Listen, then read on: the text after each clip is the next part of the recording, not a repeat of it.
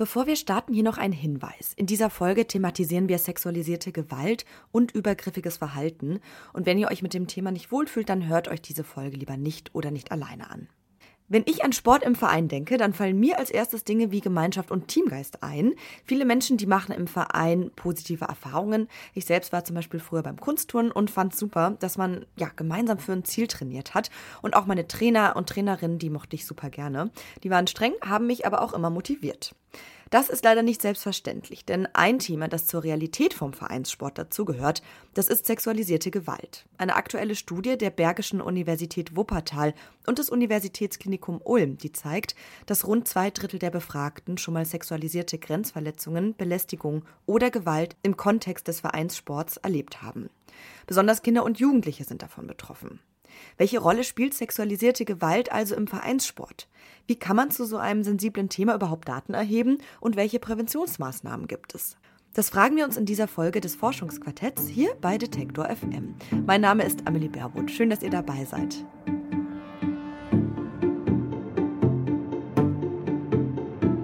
Das Forschungsquartett. Wissenschaft bei Detektor FM.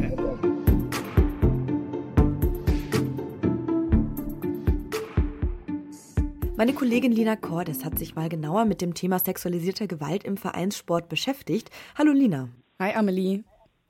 Lass uns doch mal grundlegend anfangen. Ich habe es ja vorhin schon kurz erwähnt. Die Zahlen zu sexualisierten Übergriffen im Vereinssport, die sind erschreckend hoch. Kannst du uns ein bisschen mehr dazu erzählen? Was ist da gerade der Status quo? Gerne. Also das Forschungsprojekt, das du vorhin schon angesprochen hast, das heißt Sicher im Sport. Und darin wurde zum einen untersucht, wie häufig und unter welchen Umständen sexualisierte Grenzverletzungen, Belästigung und Gewalt im Vereinssport vorkommen. Außerdem, wie Betroffene das erleben und wie sie damit umgehen. Und zum anderen haben sich die Forschenden angeschaut, welche Präventionsmaßnahmen es denn bisher so im Verein schon gibt und wie die Sportvereine aufgestellt sind. An der Studie haben insgesamt 4.367 Vereinsmitglieder teilgenommen und ich habe mit der Sportsoziologin Professor Dr. Bettina Rulows gesprochen.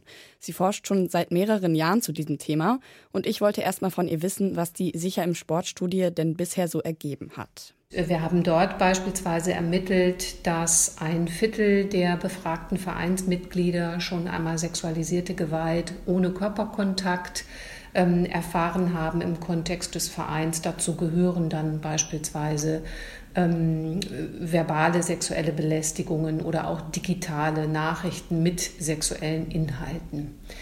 Dann haben wir uns auch angeschaut, inwiefern äh, sexualisierte Gewalt mit Körperkontakt vorkommt. Und hier geben ein Fünftel der Befragten an, solche Formen mit, also körperbezogenen Formen von sexueller Gewalt schon mal erlebt zu haben im Sportverein.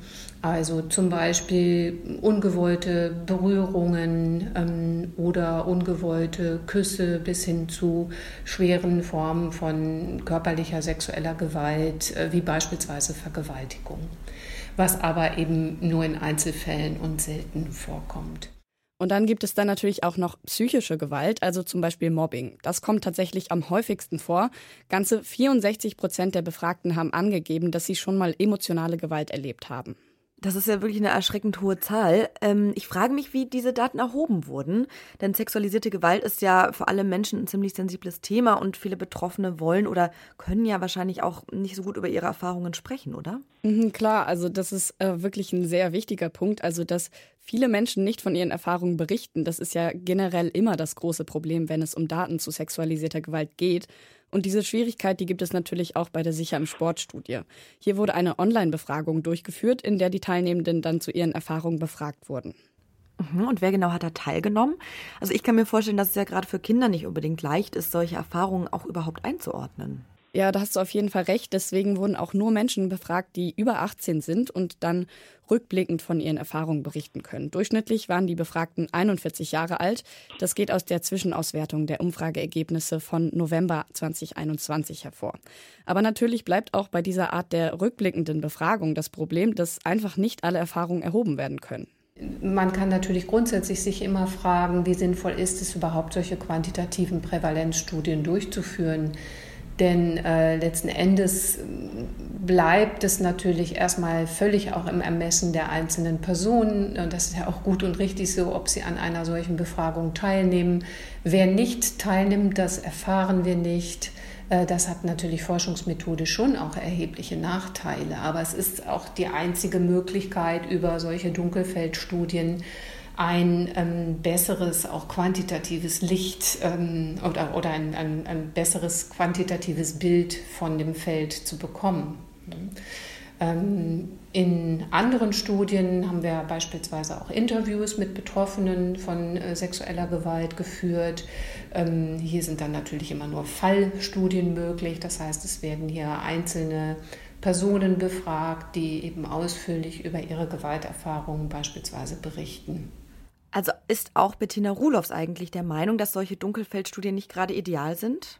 Genau, aber sie sind eben auch die einzige Möglichkeit, überhaupt Zahlen zu dem Thema zu erheben und Daten zu erfassen, die über Einzelschicksale hinausgehen.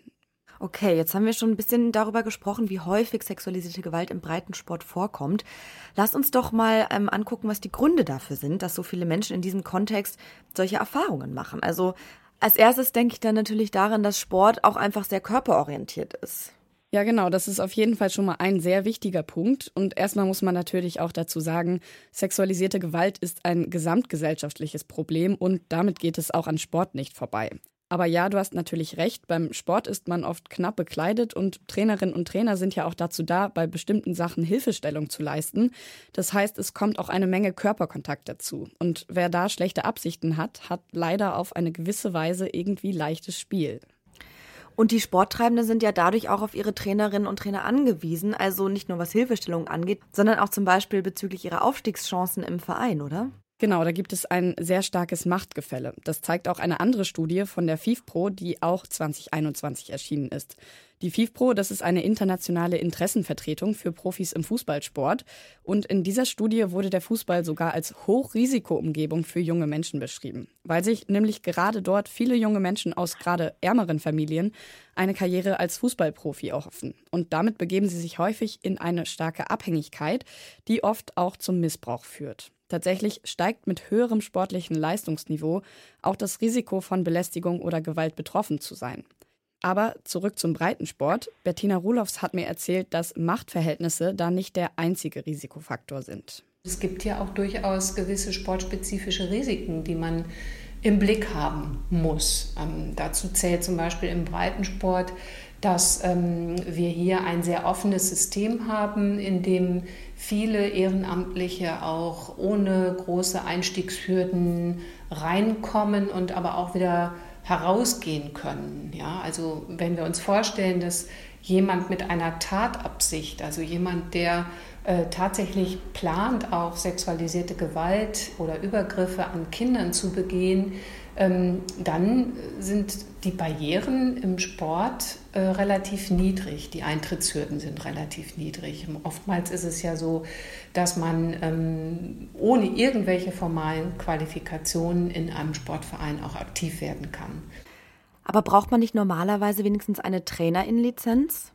Tatsächlich braucht man die nicht in allen Tätigkeitsbereichen. Also wer zum Beispiel Kinder-, Jugend- oder Seniorenmannschaften in den unteren Spielklassen trainieren möchte, der braucht grundsätzlich erstmal gar keine Lizenz. Aber natürlich ist das auch abhängig von den Sportvereinen. Da höre ich schon raus, dass es auch Sportvereine gibt, die da strenger sind. Ja, genau. Also es gibt verschiedene Hürden, die Sportvereine implementieren können, um für mehr Sicherheit zu sorgen. Und welche sind das? Also die Vorlage so einer Lizenz, das könnte schon mal die erste Hürde sein. Das hat Bettina Rudolfs mir erzählt. Und außerdem könnten Vereine ein erweitertes Führungszeugnis verlangen. Aber in so einem Führungszeugnis steht ja auch nicht unbedingt alles drin. Also wir haben ja vorhin schon darüber gesprochen, dass viele Betroffene nicht über ihre Erfahrungen mit sexualisierter Gewalt sprechen. Das stimmt natürlich, es ist aber trotzdem ein erster Schritt. Und zusätzlich empfiehlt Bettino Roloffs deswegen auch noch andere Schritte, zum Beispiel, dass Trainerinnen und Trainer einen Ehren- und Verhaltenskodex unterschreiben sollten. Das klingt vielleicht erstmal komisch, weil natürlich können Menschen bei so einem Ehrenkodex auch einfach lügen. Aber solche Kodexe dienen auch dazu, dass Vereine einfach klare Signale an potenzielle TäterInnen senden. Und eine vierte Hürde könnte dann sein, dass man Referenzen von anderen Sportvereinen vorlegen muss. Und mit diesen formalen Maßnahmen kann zumindest ein Stück weit überprüft werden, wer denn da überhaupt trainieren möchte und welche Erfahrung die Person bisher gemacht hat. Wichtig ist aber auch noch etwas anderes. Es gibt schon eine Reihe an Präventionsmaßnahmen im Sport. Da hat sich in den letzten Jahren sehr viel bewegt, auch auf Initiative der Landessportbünde hin, aber auch auf Initiative der Deutschen Sportjugend hin, die als Dachverband aller Jugendverbände ähm, im Sport in Deutschland viele Vorschläge und Empfehlungen an die Sportvereine richtet.